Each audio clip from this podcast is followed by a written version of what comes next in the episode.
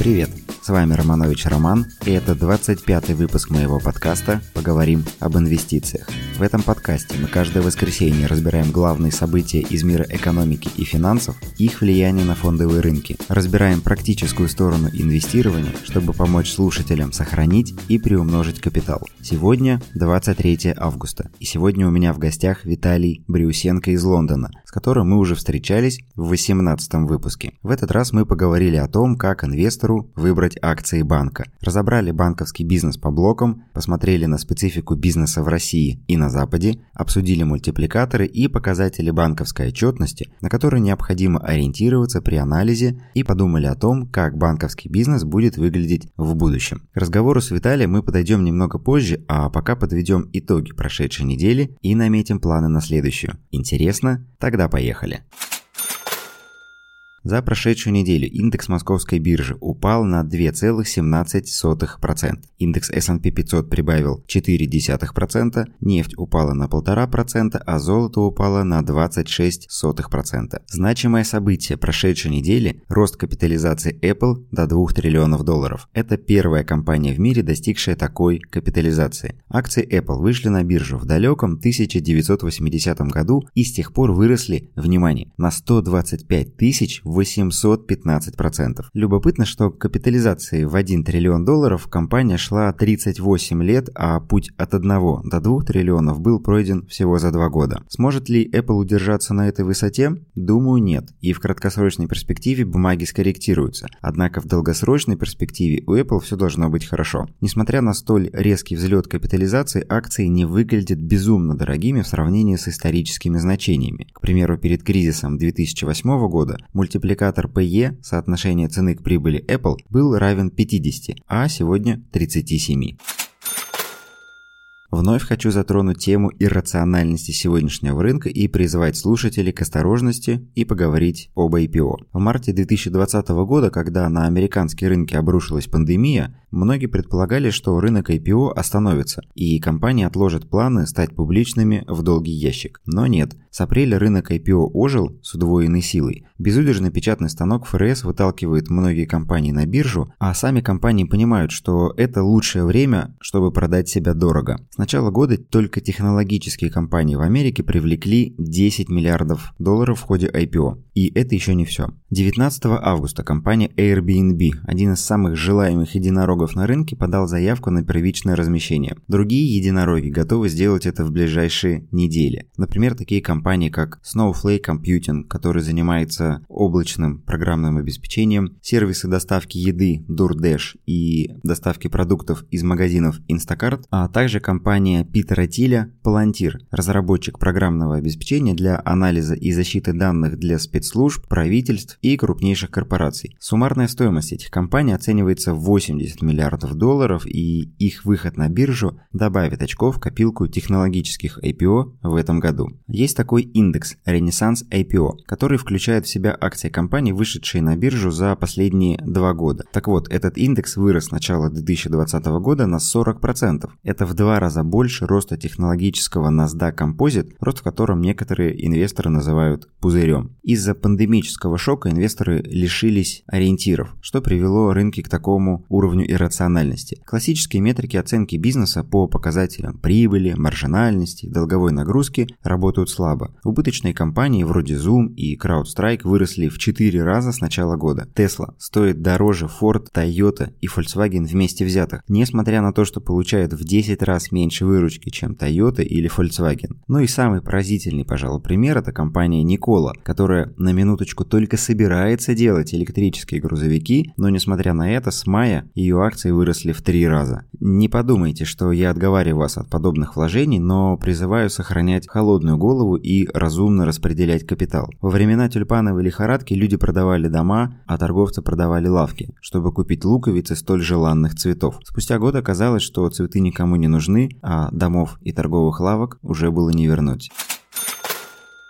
Ну а теперь перейдем к главной теме сегодняшнего выпуска и поговорим с Виталием об инвестициях в акции банков. Так, Виталий, привет. Да, привет, Роман. Для тех, кто тебя вдруг не помнит, а, ты уже был у меня в гостях в подкасте. Мы с тобой разговаривали о том, как инвестбанки оценивают бизнес перед тем, как а, выдать бизнесу кредит или помочь ему, или проинвестировать в него. Для тех, кто тебя не помнит, напомню, ты живешь 10 лет в Лондоне, работаешь в стратегическом консалтинге, а до этого много лет работал в банках. Все верно, нигде не наврал. Да.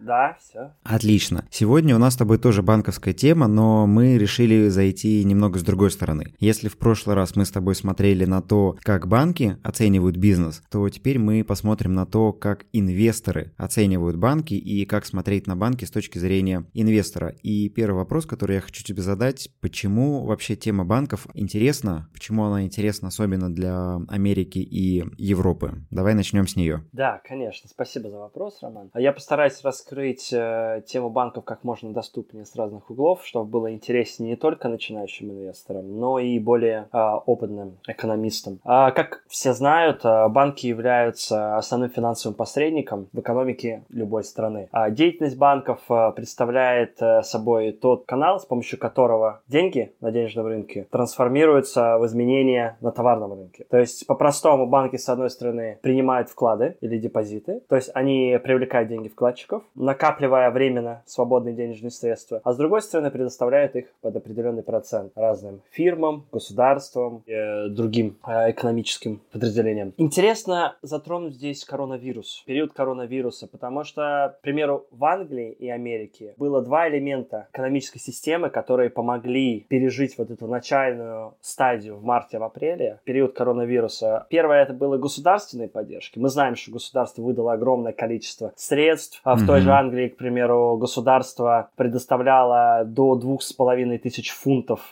покрывая 80% зарплаты сотрудников, тех, кого перевели на fellow, то есть, грубо говоря, на отпуск, так как они не могли работать. А, и таким образом это была схема поддержки государства. С точки зрения второго элемента это были банки. Спросите, почему банки? Я поясню. Англия, она вела ряд кредитных поддержек для бизнесов, а, так называемые, к примеру, B-Bills, э, C-Bills. Это вот разные программы, э, к примеру, Bounce Back Loan Schemes, это вот B-Bills, то есть это поддержки кредитов бизнесом. C-Bills — это Coronavirus Business Interruption Loan Schemes, то есть это схемы поддержки uh, уже более крупным бизнесом. И почему это важно? Потому что когда компания в период трудностей берет кредит, ей нужен залог. Mm-hmm. Так вот, государство Великобритании обеспечивало этот залог до 80%. В сравнении Америка делала это до 100%. То есть вот по подумай, как здорово. Представляешь, у тебя не хватает кэша, наличности, и тут государство говорит, да, мы дадим тебе денег на хороших условиях и даже предоставим залог, что является самым трудным, особенно для малого бизнеса, как ты mm-hmm. знаешь. А единственный нюанс в Англии это было до 80%, поэтому mm-hmm. все-таки 20% нужно было залога, потому что все-таки кредитный риск остается. Для перспективы, представь, банк выдаст миллиард фунтов кредитов, mm-hmm. из них 200 миллионов все-таки не покрыты. Поэтому все-таки какой-то процесс нужно делать. Не так здорово, как как в Америке, но по сравнению с той же Россией, к примеру, мне кажется, очень достойно. Для банков сейчас, к сожалению, в целом тяжелые времена, так как э, ключевые ставки крайне низкие. Возьмем для примера ту же Англию. В марте ставка была 0,75%, потом она опустилась до 0,25%, и сейчас она уже 0,1%, что вообще исторический минимум. Конечно же, это негативно влияет на доходность банков. Угу. А банки сейчас выдают много кредитов, и, к сожалению, количество дефолтных кредитов тоже растет. Мы видим это по недавним отчетностям Wells Fargo, э, если мы берем американские банки, или по кредитным отчетностям некоторых английских банков, которые тоже э, показывали свои квартальные годовые отчеты. Из-за коронавируса, к сожалению, также растет количество зомби-фирм, про которые mm-hmm. ты, Роман, любишь часто упоминать. Да-да-да. И это здорово. Как сказать, здорово то, что ты это упоминаешь. Я mm-hmm. говорю про осознанность. Плохо, что они растут. Важно всегда помнить, что фундаментальный анализ вот помогает как как раз избежать такого рода зомби-фирм, чтобы mm-hmm. не было неприятных сюрпризов для инвестора. А кто такие зомби-фирмы? Это вот категория компаний, которым не хватает необходимого уровня операционной прибыли, чтобы выплачивать проценты по банковским кредитам. Mm-hmm. То есть вот тот самый interest coverage не должен превышать в целом 2, я бы сказал. Mm-hmm. То есть, точнее, если он меньше двух, это означает... Это плохо. Что, да, зомби-фирма. Интересная перспектива, что тоже Уоррен Баффет, к примеру, сейчас снизил свои доли в том же JP Morgan и Wells Fargo, и больше больше сфокусировался, к примеру, на Barrick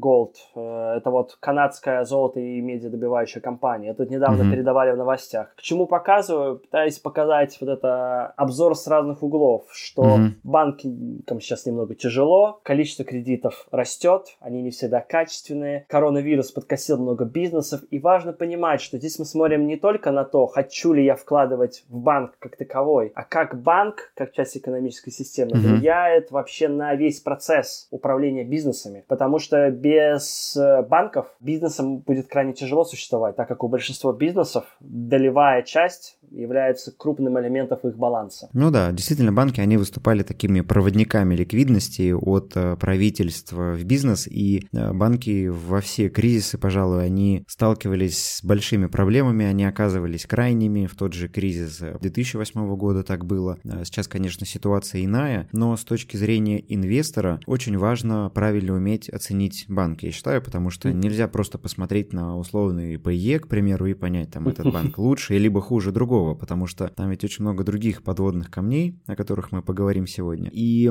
самое важное, мне кажется, здесь понимать, как в принципе устроен банк, потому что в России это не так очевидно, а в Америке, например, есть достаточно четкое разграничение между, например, ритейловыми банками, а, банками, которые занимаются инвест-деятельностью. Поэтому давай сейчас подробнее поговорим о том, как в принципе устроены а, банки крупные, европейские, американские, из каких блоков строится их бизнес и в чем особенность и преимущество вот каждого из, а, например, бизнесов в то или иное время, особенно сейчас, в коронавирус. То есть постараться так заглянуть, кто из текущих банков может быть более интересным. Ну, к примеру, там, Wells Fargo или Morgan Stanley и почему. Хорошо, конечно. Ну, тогда, наверное, начнем с блоков, а потом я могу затронуть основных игроков. Здесь хотелось бы начать с операционной модели банка. То есть, по-простому, какие блоки есть у банка. Mm-hmm. Потому что банк — это свой целый мир. И вот если по-простому на пальцах объяснить их модель, как ты правильно сказал, вначале есть разграничение, конечно, ритейл и коммерческий банк против инвестиционный. Так как инвестбанк — это крайне высокорисковое спекулирование, инвестирование, работа с M&A и так далее, то а, у них э, есть такое понимание, как ring, ring fence and non-ring fence. То есть, грубо говоря, это два разных закона, они жестко разделяют э, функционирование коммерческого банка от инвест. И некоторые банки им даже приходится разделять, разъединяться и создавать две независимых части для того, чтобы оперировать в разных сегментах. Чтобы, не дай бог, деньги, твои депозиты, к примеру, не попали под трейдинговую деятельность mm-hmm. инвестиционную. Ну, значит, есть, если мы берем классический, это ритейл, то есть там, где происходят классические операции с ритейлом, ты приходишь, кладешь депозит, берешь ритейл-кредиты. Потом у тебя есть коммерческая часть, это бизнесы. Бизнесы бывают разных моделей. И вот эта часть, к примеру, гораздо больше развита в Европе и Америке, чем, к примеру, в России. Угу. Потому что есть много разных продуктов внутри. Они делятся часто по обороту. То есть э, маленькие бизнесы, к примеру, small and medium size enterprise, а это один департамент. Туда входят ряд небольших компаний. Потом у тебя идут обычно mid-market enterprises. Это средние величины такие уже покрупнее бизнесы, которые еще не выросли там в Coca-Cola, в корпорации. Uh-huh. И потом третье это идут large corporates, global banking, э, то есть это вот крупные корпорации, уже сформировавшиеся игроки типа Disney и других. Почему важно их разделять? Потому что есть разный уровень трудности при анализе, разные продукты. То есть, конечно же, ты не будешь предоставлять там какие-то специ- специализированные продукты маленькой кофейни, они просто не нужны. Там будет базовый кредит или овердрафт. Да, там деньги, да, и все. Вот, да. А, и в то же время для крупной корпорации, типа там Coca-Cola, к примеру, а, у тебя будут другие продукты, их будет большой спектр, потому что компанию анализировать гораздо труднее. У нее будет более жесткие требования compliance, так как она будет географически, скорее всего, в разных странах, и э, будет э, больше анализа. А также есть wealth management или asset management. Mm-hmm. Это там, где вот если, к примеру, сегодня ты открыл банковский счет, завтра ты стал олигархом, ну или обеспеченным человеком, и решил принести а, деньги в банк с точки зрения инвестирования, к примеру, и у тебя здесь есть несколько вариантов. Первый это wealth management, такое более широкое понятие. К примеру, в том же банке HSBC, если взять, к примеру, в Англии, это где-то от 50 тысяч фунтов где-то до 3 миллионов фунтов э, вот это... Порог входа, да? Да, порог входа. То есть есть 50 тысяч фунтов или 100 тысяч фунтов, которые ты положил, может быть, во что-то вложил, он сделает тебя премия customer, то есть uh, wealth management. То есть ты уже получаешь большее количество продуктов, ты можешь уже получать какие-то элементы сервиса бесплатно, ты сможешь открывать международные счета в других странах легче, uh-huh. чем, к примеру, ритейл-клиент, потому что это предоставляется как услуга. И если у тебя больше трех миллионов, опять же, в разных банках разные вот эти пределы и пороги, то ты уже становишься private banking. Это уже такое высшая категория. У них даже уже, знаешь, свои карточки такие, не просто дизайн карты, uh-huh. а уже даже своя база, где, грубо говоря, можно вот так, знаешь, э, свой сервис, э, гораздо больше инструментов для работы. И это целый мир, опять же. Там обычно уже такие вот очень обеспеченные семьи. Есть инвестбанк. Uh-huh. Инвестбанк отличается тем, что там идет более крупная такая работа с крупными компаниями, как M&A, Mergers and Acquisitions, слияние, поглощение, uh-huh. много сделок. Ну, трейдинг, конечно же, да. спекулятивная деятельность, трейдеры и все связанное с этим. Корпоративные финансы сюда тоже вот можно включить. Ну и, конечно же, наши любимые debt capital markets и equity uh-huh. capital markets. То есть э, мы знаем, к примеру, что debt capital markets это вот если банды вы издаете, к примеру, uh-huh. а equity, там, IPO. Ну и еще я бы включил отдельный блок, это treasury, казначейство, потому что оно, в принципе, работает своего рода со всеми, потому что оно ищет деньги для всего uh-huh. этого, помогает там с деривативами, FX и делает много разных операций а, между межбанковскими операциями. В целом банки имеют три части. Frontline, передовая, middle office, такой средний офис, не знаю по-русски, back office, это operations. Uh-huh. Почему это важно понимать? Потому что любой кредит в банке требует времени. И, и как результат, это не такая гибкая организация, как небольшие, к примеру, финтеки. То есть, к примеру, Frontline это там, где работают э, relationship менеджеры, инвестбанкиры, то есть все, кто работают с компаниями, клиентами. В private banking это будут специальные private banking менеджеры, которые работают с клиентами, то есть они оперируют. Middle office это больше контроль над риском, к примеру, то есть операционный, compliance риск. Mm-hmm. Это очень интересная область, потому что в России, к примеру, нет такого сильного опора, как в Европе, на compliance требования. То есть вы не можете утвердить кредит, если довольно большое количество проверок компания не проходит или не раскрывает всю необходимую информацию. И с каждым годом эти стандарты становятся все труднее и труднее. А, интересный пример, кстати, если мы возьмем не банки, а вот Interactive Brokers недавно. Угу. Они начали закрывать довольно большое количество счетов. Да, горячая тема сейчас. Да, почему? Потому что они наконец-то как раз начали приходить к комплайнс-стандарту. А как? Дисциплина, их штрафанули несколько раз. Их штрафанули, да, и все, и сразу взялись за проверки. Да, поэтому, да. когда я говорю middle office, и не торопитесь засыпать на этой части, это на самом деле очень важно, потому что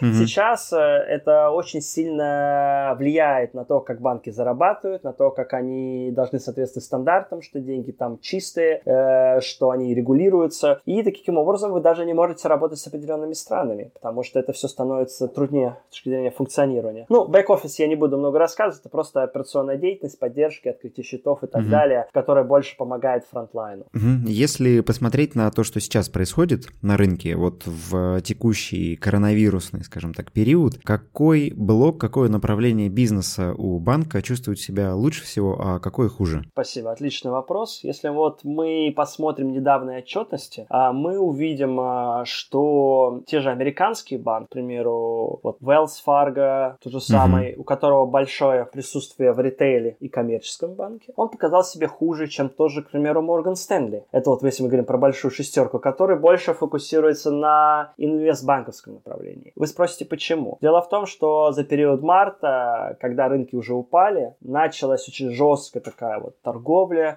э, количество новичков Robinhood и прочих увеличилось, э, люди идут на рынок, в России несколько миллионов новых брокерских счетов mm-hmm. открылось. Все вот это создает движение. IPO, помните, Equity Capital Markets мы говорили? То есть компании выходят на IPO, это приносит деньги, банки помогают это размещать, поддерживают в этом огромное количество облигаций, э, бандов корпоративных облигаций выдавалось Debt Capital Market командами. И это все mm-hmm. что? Этим всем занимается Морган Стэнли.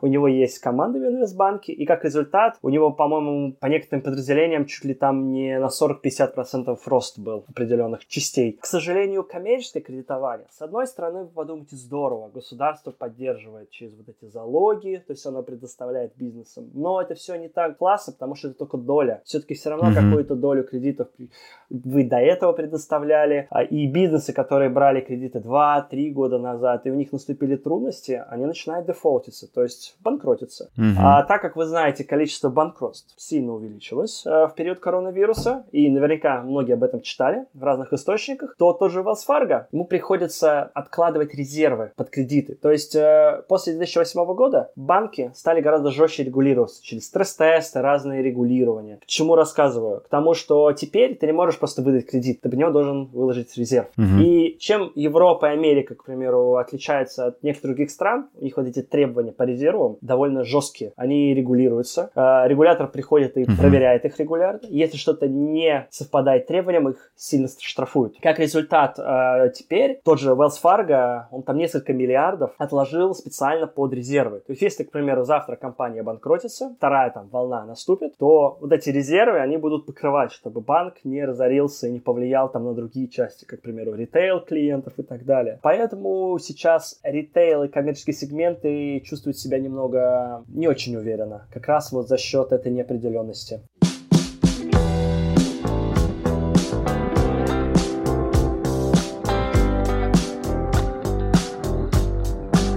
Здесь такой момент есть, э, тоже важный, я о нем и рассказывал, и писал. Они, соответственно, сталкиваются с большими сложностями из-за того, что вынуждены формировать резервы, и получается, что они эти деньги не могут использовать по-другому. И особенность формирования резервов в Америке, в Великобритании, насколько я помню, она заключается в том, что банки, если раньше они формировали резервы, исходя из того, что уже кто-то из их клиентов обанкротился, то сейчас они делают это наперед. То есть угу. они предполагают, какой может быть уровень банкротств, исходя из этого формируют резервы. Поэтому здесь э, очень важная, кстати, метрика, которая показывает состояние экономики, это смотреть на то, как банки формируют эти резервы. Про банкротство мы тоже говорили. За первую половину этого года обанкротилось больше уже компаний, чем за весь прошлый год в несколько раз. И этот год еще не закончился, у нас еще все впереди. Поэтому действительно банкам, кто занимается именно классическим ритейлом и кредитованием, сейчас непросто. И именно поэтому, кстати, бумаги Morgan Stanley не упали так сильно, как упал а, тот же Wells Fargo, потому uh-huh. что Wells Fargo это классический ритейл-кредитчик, а Морганы это вот IPO, трейдинг и тому подобное. Давай, наверное, дальше поговорим о том, а, как устроен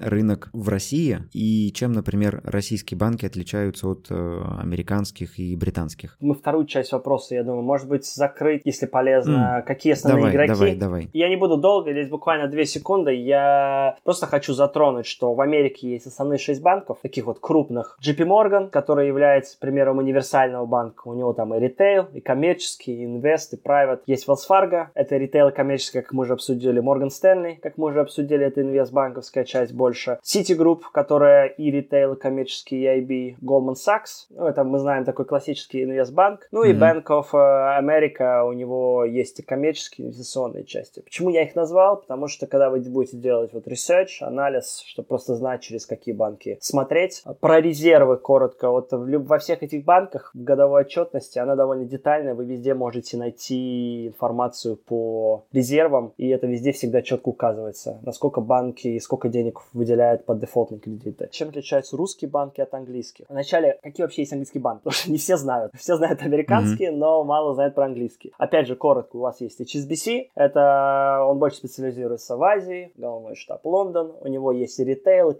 коммерческие инвестбанки. Есть у вас Barclays, у которого довольно большой корпоративный инвестбанковский сегмент, также Wealth Management. Lloyds Banking Group, угу. опять же, это больше ритейл и коммерческий аналог такого Wells Fargo, я бы сказал, по операционной модели. Ну, есть NatWest. Это, опять же, без особых деталей. NatWest — это крупная группа, в нее входит Royal Bank of Scotland, наверное, слышал. А, опять же, фокус на ритейл и коммерческий банк. Эти все банки можно найти на London Stock Exchange. То есть, если вы их загуглите, mm-hmm. вы увидите их стоимость и так далее. Просто перед тем, как сравнивать, сформировать структуру, модель. Теперь, чем они отличаются? Значит, Россия имеет довольно сильный фокус на ритейл, как мы знаем. То есть, э, есть да. огромное количество банков, которые выдают кредиты, карты, там, кар- там кредитные карты, э, ипотеки и вот такого рода кредитование для ритейла. Коммерческий сегмент есть, но он развит меньше, потому что в России не такое большое количество бизнесов. Как вы знаете, та же Америка, она покрывает там 50% процентов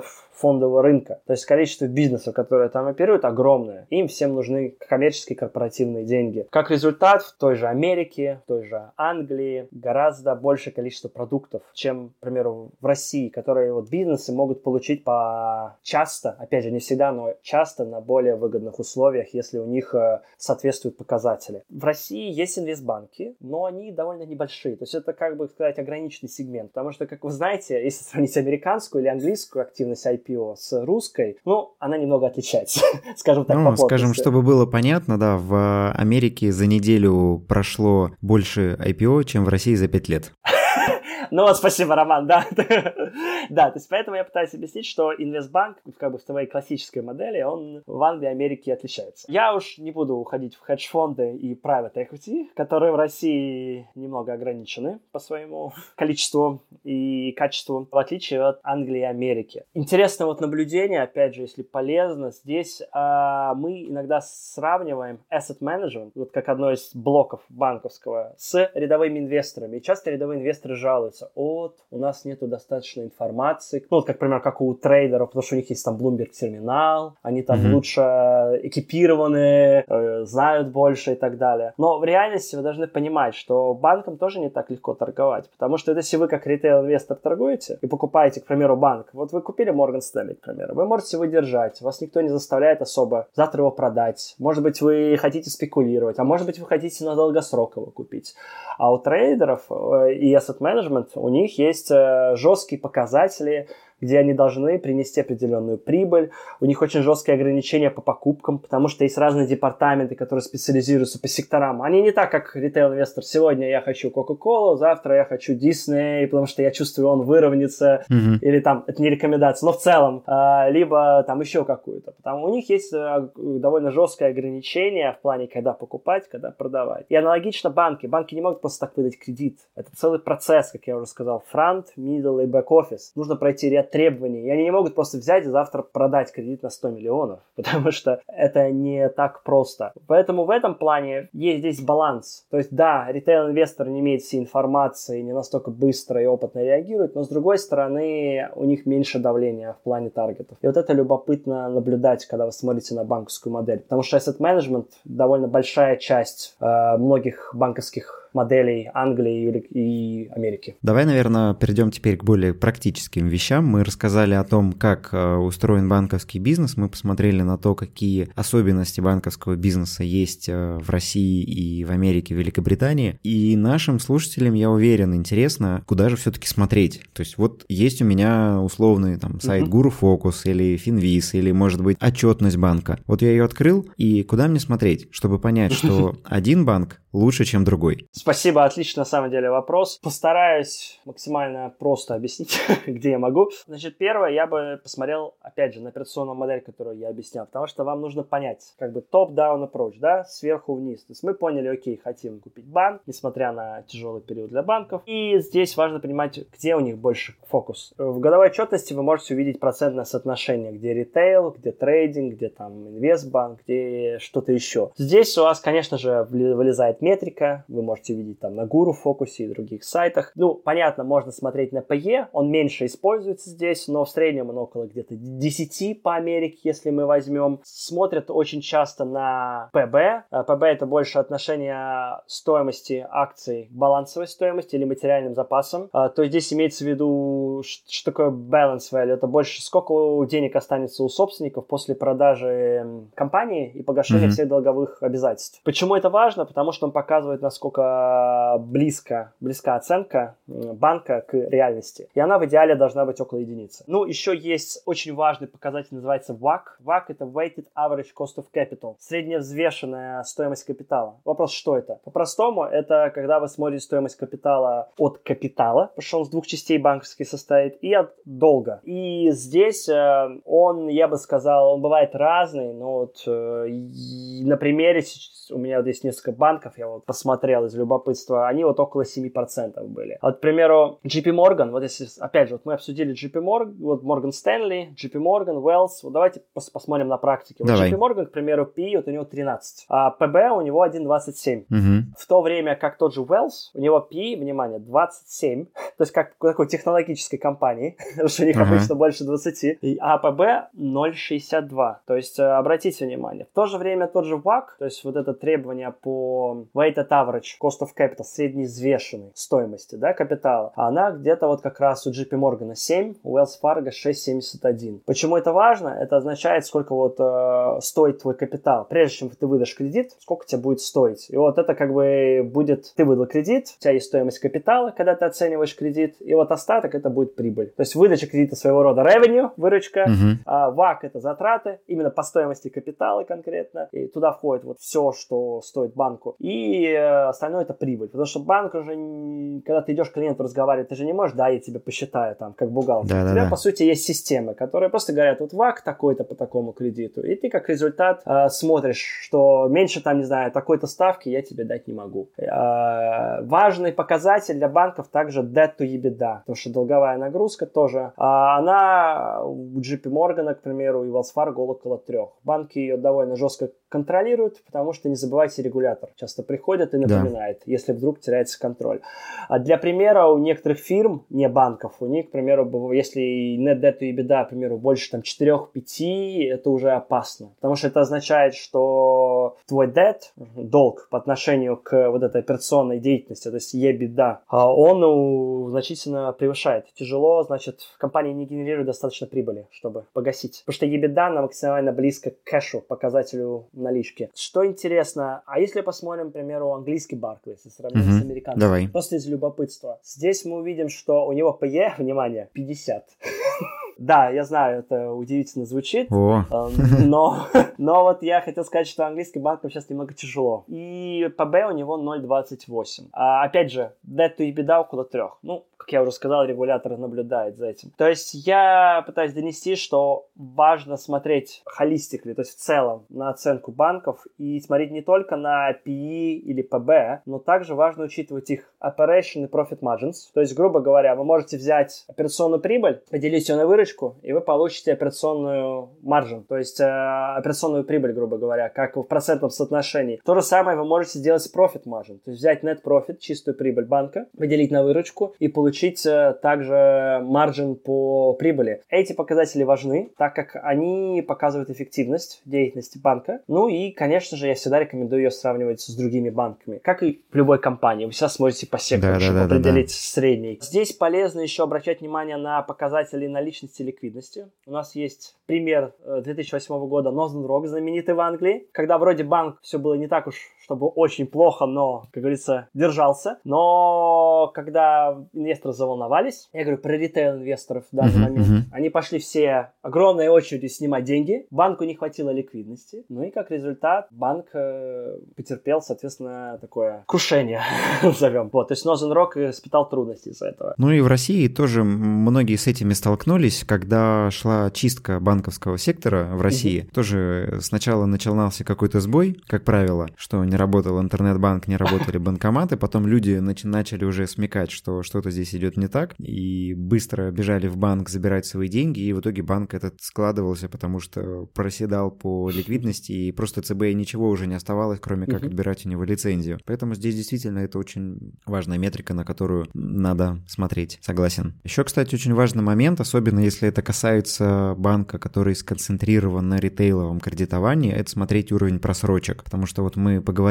про российский рынок и сказали, что в России очень много коммерческих банков, которые заточены именно на кредитование населения. И здесь очень важно смотреть на то, как сильно растет или падает просрочка по кредитам, потому что в России немножко по-другому да, устроено Мгм. формирование резервов, чем, например, в той же Америке. Соответственно, резкий рост просрочки, а, он может привести вот к тому самому кризису ликвидности, и банку просто не хватит денег для покрытия своих расходов, да, и для поддержания нужного уровня резервов. Потому что как в России формируются резервы, это может быть там какой-то бизнес, земля собственников несколько раз перезаложенная, переоцененная, да. да, на свой лад. Поэтому тут с этим тоже намного сложнее. Так что если стоит выбор между тем, куда инвестировать, там, в русский банк либо в американский банк, то выбор, мне кажется, очевидный с точки зрения прозрачности и защищенности нас как инвестора. Абсолютно согласен, Роман. Здесь такой нюанс интересный, что банки вот эту часть регулируют через э, же Англии FRS 9, это международные стандарты отчетности, mm-hmm. и у них есть ряд показателей. То есть, к примеру, банк, когда смотрит кредит, он обязан, внимание, не то, что он хочет, не хочет, показывать две такие вещи, как probability of default, то есть mm-hmm. насколько вероятно, что кредит станет дефолтным, а, и второе loss given default. Это вот э, какая процент доли кредита, сколько ты денег потеряет банк, если, к примеру, компания разорится. То есть, если, к примеру, Роман, дам, э, к примеру, тебе как фирме, не знаю, 100 фунтов, то я должен буду в банковской отчетности отобразить вероятность. Если, к примеру, у тебя там не знаю, регулярная зарплата, регулярные деньги поступают на счет, э, ты можешь uh-huh. показать, что у тебя есть капитал, то, в принципе, и показатель будет довольно, ну, хороший. А если, к примеру, это какой-то человек, например, безработный, грубо говоря, и, например, он работал на тот момент, но из-за коронавируса потерял работу, то его метрика будет автоматически корректироваться, и потому что вероятность потери денег выше, и как результат э, ты должен будешь, внимание, для компании особенно, потому что там-то миллионы фунтов все-таки, угу. ты должен будешь это отобразить в отчетности. И не по полной стоимости очень часто, когда вот я, к примеру, дал 100 миллионов компании, а ты должен будешь скорректировать это, то есть показать сумму общую, а также скорректировать на сумму вот этого потенциальной потери, чтобы человек, когда анализирует отчетность, он понимал, что да, я выдал 100 миллионов, но по риск-рейтингу это немного, грубо говоря, шаткий, к примеру, угу. бизнес и корпорация, к примеру, как вариант. И поэтому это все можно посчитать годовой отчетности. Поэтому она там по 100-150 страниц очень часто для банков. Поэтому очень важно смотреть годовую отчетность не только угу. для банков, но и в принципе для любой другой компании, потому что там очень много ценной информации, которая позволит вам понять, как этот бизнес работает, как он устроен, какие-то могут быть подводные камни, а не ориентироваться на то, что а вот аналитики сказали, нужно покупать Wells Fargo, потому что он упал. Да, на самом деле там проблема у Уэлса целая гора, и да. выкарабкается он или нет, ну, тоже, да, такой вопрос. Согласен. Слушай, а, сейчас в связи со всем технологическим прогрессом банки, особенно в Европе, насколько я понимаю, это такие закостенелые, как правило, структуры, да, которые неохотно идут на перемены, на изменения. Как вот ты, человек, который поработал в банковской системе в Великобритании, застал рассвет банков а, в России, так или иначе, да, либо знаешь, как здесь банковский бизнес да? устроен. На твой взгляд, какие перспективы в будущем у банков а, с точки зрения технологий, будущего взаимодействия с клиентами и кто будет лидировать в банковском сегменте, вот на, на твой взгляд? Если посмотрим в будущее, то на банков сейчас э, в Англии, Америке основными конкурентами являются финансовые технологии, финтеки по-простому. Они предоставляют часто, да, я говорю не про всех, но вот если мы возьмем английский рынок, у нас есть Monzo, Revolut э, и другие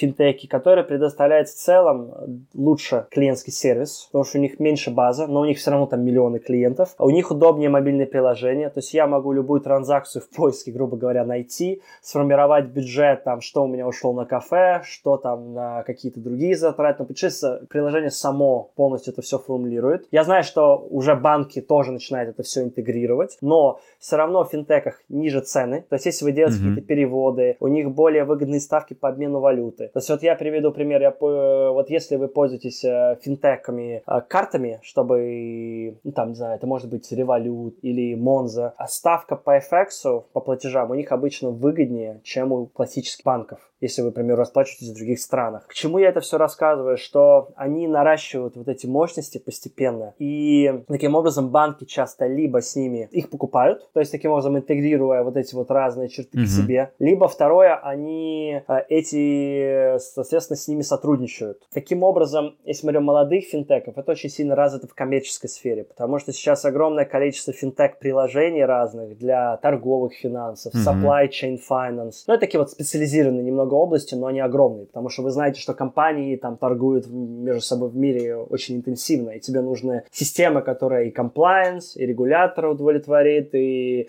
цену выдаст, и чтобы это все было автоматизировано. И вот здесь, кстати, очень интересная технология, вот вторая фишка, это блокчейн. Угу. Я опять же говорю не про биткоины.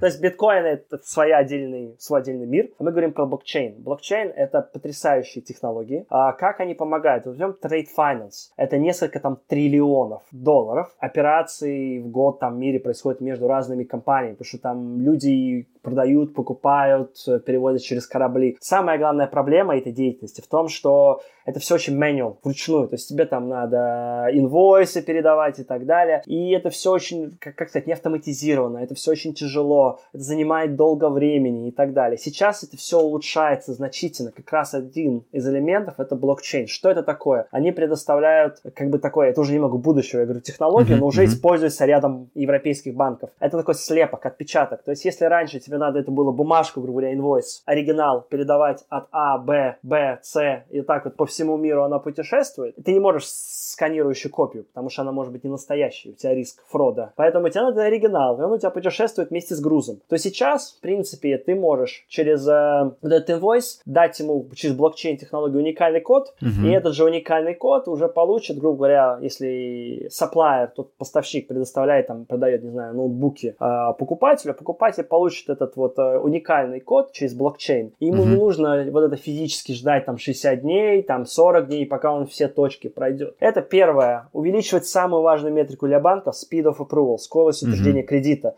Потому что чем быстрее ты утверждаешь кредиты, тем, во-первых, у тебя больше оборот, ты можешь обслужить больше клиентов, тем у тебя меньше вот этого проблем с циклом. То есть у тебя не застревает это в operations или где-то еще. И таким образом, э, вот э, блокчейн, очень многие банки, особенно, ну, включая вот HSBC и другие, они все вот э, вкладывают блокчейн, и даже есть э, trade finance, вот торговые финансы технологии, которые полностью строят свою систему на вот блокчейне. А также альянсы очень важны. К примеру, возьмем недавний крутой альянс Goldman Sachs и Apple. Это мы уже берем таких зрелых, опытных финтеков, то есть FunMag в нашем случае, это вот Apple один из FunMag, ну, там, Facebook, Apple и так далее. Почему они соединяются, спросите? Потому что, первое, а, Apple огромная база клиентов, они по всему миру, это поможет увеличить выручку Goldman Sachs. А Goldman Sachs, у него налаженный кредитный процесс, потому что Apple не может просто так открыть свой банк. Нет, конечно, он может, э, но э, там будет очень много регулирования, трудностей. Это, как сказать, очень высококонкурентный рынок. И поэтому здесь вот формирование альянсов это тоже элемент будущего. А, поэтому я скажу честно, победят agile банки, то есть те, которые из этой классической консервативной модели, где там они долго утверждают кредиты, все медленно, operations, менее автоматизировано, э, выиграют банки, которые будут объединяться и больше сотрудничать с технологами. А, потому что это деньги, это требует анализа с точки зрения банков, что это не так просто найти нужного финтех-технолога, который в будущем увеличится. Но как результат а, ты сможешь быстрее выдавать кредиты, будешь более кредитоспособен, больше кредитов это экономия от масштаба, ты сможешь делать ниже стоимость кредита как результат. И финтеки помогают автоматизировать тебе также требования по регулированию. Что если к тебе регулятор завтра придет, у него все четко будет по полочкам в электронном виде разложено, и регулятор скажет, да, здорово, ты всему следуешь, и уйдет. Вместо того, чтобы, если у него где-то подозрение, подозрения, он начнет там чрезмерно копать, штрафовать, и банки начнут терять опять же на штрафах. Вот это мой скромный взгляд. Отлично, спасибо. Слушай, получилось классно, я считаю, беседа. Мы узнали о том, как работают банки, мы узнали о том, как их оценить, и мы узнали о будущем банков, что тоже очень интересно. По традиции, напутствие нашим слушателям. Ну, в прошлый раз я желал больше вот изучать рынок инвестиций, угу. смотреть, э, помнить, что рынок в долгосрочной перспективе он растет, и стараться вот это вот пропорционально начинать с небольших сумм и регулярно вкладывать, то есть вот mm-hmm. пассивное инвестирование. Сегодня я хочу пожелать, что, чтобы вы больше читали. И читали в идеале западная вот эта пресса, там, Financial Times, Bloomberg, потому что это не только учит вас инвестировать, оно формирует ваше мышление. Вы начинаете расширять свой кругозор в целом, целом. И сейчас вы увидите, что знания, в принципе, как и всегда, а, приносят вам не только деньги, но еще новые возможности. Потому что анализ, к примеру, уровня вот этой статьи Bloomberg или Financial Times, он не просто пишет, что происходит, он показывает вам будущую перспективу. И если вы сможете, вот это как пазл, знаете, много статей читаете, количество перейдет uh-huh, в качество, uh-huh. как закон да. философии. И вы в какие-то моменты, вам уже не нужно будет там каждую цифру чрезмерно в анализе компании смотреть, потому что вы уже видите, будете видеть тренд. Это сэкономит вам в будущем время, сделает вас более грамотными, и как результат не просто принесет ну, потенциально больше доходности, но и вам будет о чем поговорить с другими умными людьми. Ну и, в принципе, вы будете чувствовать себя увереннее на глобальной арене. Здорово. Спасибо тебе большое. Благодарю, Роман, спасибо. Очень приятно. Пока. Счастливо. Пока. Спасибо. Спасибо, Виталий. Очень интересная беседа. Давайте подведем ее главные итоги. Банковский бизнес включает в себя три основных направления. Это retail banking, коммерческий сегмент и инвестиционный бизнес. В кризис сильнее других страдают коммерческий и ритейл-сегменты, а вот инвестиционные направления могут расти за счет возрастающей волатильности на рынках. Коронавирусный кризис это наглядно показал. Инвестиционные банки оказались заметно эффективнее классических, розничных и коммерческих банков. С этим связан не только рост на рынке и в сегменте IPO, но и рост в сегменте выпусков облигаций. Важнейшие показатели для оценки банка. Соотношение цены к прибыли или PE. Для американских банков считается нормой в пределах 10. Соотношение цены к балансу PB. Норма считается показатель близкий к единице. Если значение этого показателя сильно больше единицы, то банк считается переоцененным. Если сильно меньше единицы, то недооцененным. Операционная маржа банка. Чем больше, тем лучше. Показатель ВАК или стоимость капитала. Чем он меньше, тем лучше. Ну и показатели из финансовой отчетности банков, такие как динамика резервов под проблемные долги и доля просроченных кредитов в структуре баланса. Если эти показатели растут, это негативно скажется на финансовых результатах банка в будущем. Чтобы найти значение этих показателей и мультипликаторов, смотрите финансовую отчетность банка и используйте такие сайты как Guru Focus или Finviz. В описании к выпуску вы найдете полезные ссылки и материалы, а также ссылку на видеоверсию нашей беседы с Виталием. Также напоминаю, что у подкаста есть чат в Telegram, где я отвечаю на ваши вопросы и собираю пожелания по темам следующих выпусков. Благодарю каждого, кто ставит оценки и пишет отзывы в Apple подкастах. Для меня это очень ценно и невероятно мотивирует. Благодарю вас за прослушивание выпуска. Встретимся через неделю. Удачных вам инвестиций и пока.